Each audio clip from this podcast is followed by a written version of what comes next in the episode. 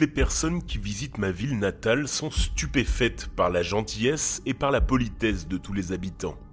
Nous marchons tous avec le même sourire sur nos visages. Tout le monde pense que nous aimons notre vie et personne ne réalise la menace qui pèse sur nos têtes. Je suis le père d'une petite fille de 4 ans qui s'appelle Chloé. Elle était initialement la plus jeune d'une famille de 4 enfants, mais tous ses frères et sœurs ont disparu. Chloé est une enfant spéciale qui est extrêmement douée pour le dessin. Je ne me souviens pas de la dernière fois où je l'ai vue sans un stylo ou un papier dans les mains. L'élever a été difficile car je devais aussi m'occuper de ma femme qui a malheureusement eu un accident. Depuis lors, je dois m'occuper d'elle, l'amener aux toilettes et la nourrir. Et c'est épuisant. Plus tôt dans la journée, j'ai décidé d'emmener Chloé faire des courses et elle s'est empressée de sauter dans la voiture avec moi. Nous roulions à un rythme régulier lorsque j'ai été obligé de serrer les freins car une voiture m'avait dépassé et a failli me percuter. J'ai klaxonné et un grand homme en colère a sauté de la voiture et a commencé à me crier dessus.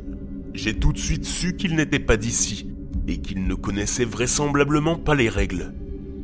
J'ai jeté un coup d'œil dans le rétroviseur pour voir Chloé dessiner furieusement sur le siège arrière. J'ai failli écraser l'homme en m'éloignant à toute vitesse, car il me faisait un doigt d'honneur.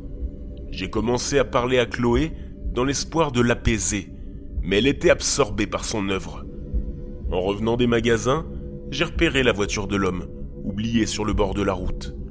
Deux officiers de police se tenaient là et fixaient son corps, sans tête.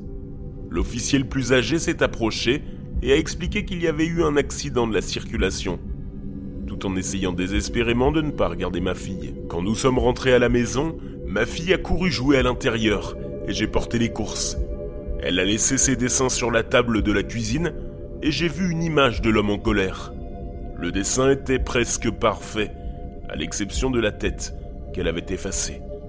Je me suis dirigé vers le réfrigérateur et j'ai senti une larme couler sur ma joue en regardant le dessin qu'elle avait fait de notre famille.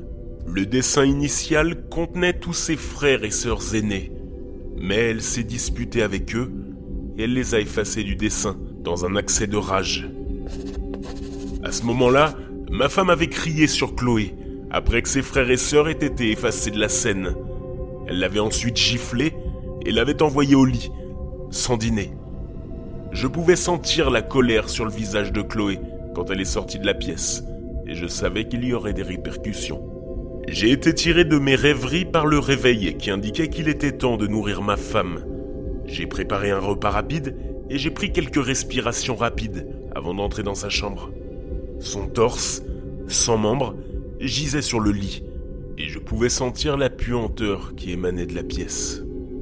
Je me suis approché d'elle avec précaution et lui ai tapé sur le côté du visage pour lui faire savoir que j'étais là. Elle a ouvert la bouche et j'ai commencé à la nourrir, lentement. Mes yeux étaient toujours attirés par son visage presque sans traits. Chloé avait tout effacé d'elle, ne laissant qu'une bouche. Elle n'avait même pas donné de langue à ma femme. Nous ne pouvions donc pas communiquer entre nous. Chaque jour, je me demande si lui mettre un oreiller sur la tête et l'étouffer ne serait pas une solution. Je la nettoie rapidement avant de me précipiter hors de la pièce. J'entre dans la cuisine et je trouve Chloé assise en train de dessiner avec un sourire sur le visage. Je prends un marteau dans le tiroir et, pendant une seconde, j'envisage de lui écraser l'arrière du crâne. Rapidement, je chasse cette pensée de ma tête, car c'est ma fille et que je l'aime. J'espère seulement que je ne ferai jamais rien qui puisse l'énerver, car je ne veux pas finir comme ma femme.